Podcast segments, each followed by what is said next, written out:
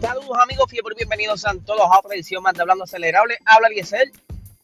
La semana pasada estuvimos hablando de los juegos mentales y cómo Toto Wolf eh, aplaudía esta estrategia de, de guerra, por decirlo así, en la Fórmula 1.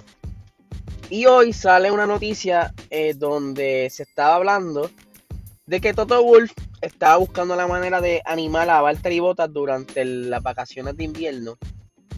Y una de las cositas que él estaba sugiriendo era que colocara una foto de, de esa persona, de ese rival o de algo que lo motivara a que cada vez que abriera el teléfono o, el, o la pantalla de la computadora, lo viera y fuera un punto de quizá un poco de coraje y lo motivara a, estar enfocado, ¿verdad? Porque sabemos que Valtteri, pues, sí tiene una gran destreza de, de, conducción, pero de cierta manera a veces se desconcentra y pierde el norte, quizás por las frustraciones. Y pues por eso es que viene Toto Wolf y le sugiere esa técnica, por decirlo así, y en una entrevista, Valtteri estaba diciendo que sí, que le había adoptado eh, esa, esa, iniciativa de tener una foto de, de, algo negativo que le sacara ese potencial de él. Aunque en la entrevista él dice que no es Lewis Hamilton, no es Max Verstappen, que es simplemente algo negativo. Yo me pregunto si la, le irá a cambiar por una foto de una tuerca, no sé. Pero tú sabes cómo soy yo, que me gusta como que vacilar un poquito con las situaciones.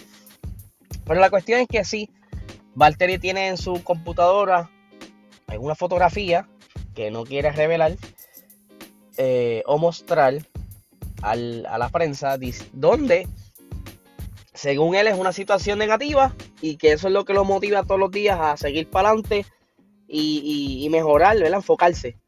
Pero Valtteri no es el único. Toto Wolf en una entrevista también dice que él tiene una fotografía. O, ¿verdad? Eh, no dijo si es, si es en su computadora o teléfono. Pero sí tiene una fotografía donde eh, tiene un rival. Él sí dijo que es un rival, pero no es del mundo de las carreras, que es más bien del mundo de los negocios. Eh, no sé, esto me, me, suena bien maquiavélico, bien extraño tú tener la fotografía, qué sé yo, como si yo me levantara y tuviera, no sé, la foto de un podcastero, no sé, no sé, tener algo ahí todos los días como que no me hace sentido. Yo lo menos que quisiera ver sería a mi rival, aunque no siento que tenga una hora, pero lo menos que quiero tener algo negativo frente a mí. Eh, quisiera tener algo más motivador, algo más positivo, pero pues ellos, ellos se entenderán y sabrán. Si les funciona, pues ojalá. Por otra parte, a Yuki Tsunoda pobre muchachito venía muy bien de las pruebas de pretemporada. Se veía muy prometedor. Pero sabemos que ha tenido varios traspiés durante las primeras carreras. Eh, ha tenido accidentes en las cuales ha, eh, por decirlo así, ha hablado mucho malo. Ah, se ha referido a su equipo que son que el carro es una porquería.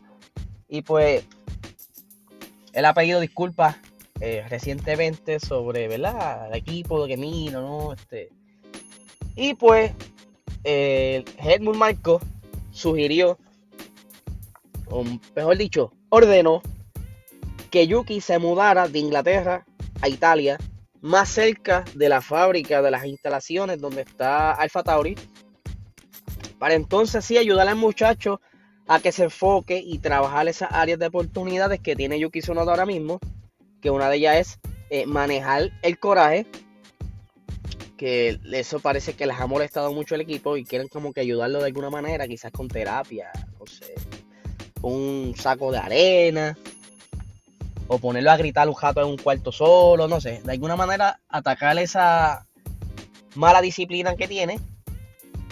Y quieren ponerlo en actividades como de karting, quieren ponerlos a trabajar en la en la fábrica directamente para que se familiarice con las piezas.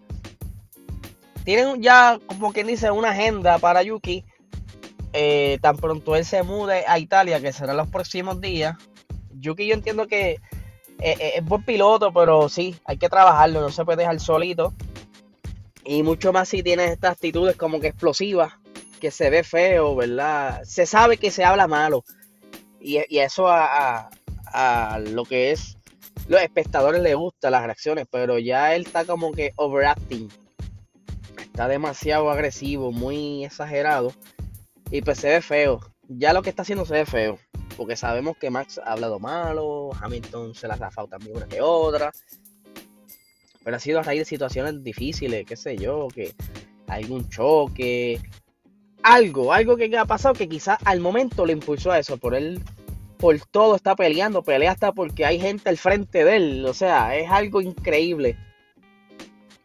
Pero pues ya con, la, esta, con esta estrategia que tiene ahora el Mumalco y Frank que espero que rindan frutos, porque como dije, Yuki en esas pruebas de pretemporada estaba luciendo muy bien, que si se veía bastante bien ahí, no sé si es porque los demás eh, no estaban dando el 100% del carro. Perdónenme, estoy un poquito ronco. Y pues espero que, por lo menos dé la batalla y acumule puntos y sirva de experiencia para quizás eventualmente cuando vaya creciendo y madurando, pues tenga una base y tenga quizás esos, esos principios para entonces continuar ese camino a, a, ser un profesional. Porque él apenas tiene, qué sé yo, 20 años, él es bien joven. Y se sabe que, que a esta edad es mucha rebeldía, le pasó a Max en un momento dado era en la pista era un rebelde, este, era bien arriesgado y le pasaban muchas cosas. Pero poco a poco ha ido madurando y estamos viendo ahora, aunque solamente tiene 23 años, pero la consultoría y, el, equipo lo ha ayudado a madurar más rápido. Y en cuestión de, ser un buen piloto, tener esa disciplina, eh, ¿verdad? El pensar mejor las cosas antes de hacerlas o decirlas. Y eso es lo que quieran hacer con Yuki, por eso lo quieren traer para Italia. Eh, y creo que eso va a ser esta semana. Ya estarían mudándolo luego de Bakú, cuando él termine la, carrera en Bakú, regresaría entonces a sus nuevas instalaciones en Italia. Así que gente, esto es lo que tengo por hoy. Ya saben, el 18 de julio estaremos en Arecibo en el Auto Show con el corillo de la revista Super Compacto y todo su combo. Eh, este jueves arrancamos lo que es Motorsports 101 con Víctor González, el dueño y corredor de VGM Racing. Eh, vamos a, él va a estar hablando con nosotros, nos va a enseñar qué es el Motorsports, desde la perspectiva de ser un piloto que se necesita, que, es un carro BOP, todas esas cosas, todas las reglas, él lo va a ir estando explicando episodio a episodio para enseñarle a ustedes cómo es la cosa, que no es tan fácil de simplemente sentarte un simulador, hacer buen tiempo, o de, que guías bien por la 30 o por el expreso. No, no, se requiere muchas cosas, dinero, tiempo, destreza, y eso es lo que quiere. Que ustedes aprendan y, la pasen bien con nosotros. Y el viernes recuerden que tenemos Box Talk. Eh, vamos a estar hablando de la previa a Baku tenemos un par de cositas bien chéveres y gente, muchísimas gracias por el apoyo como siempre. Que tengan un excelente día.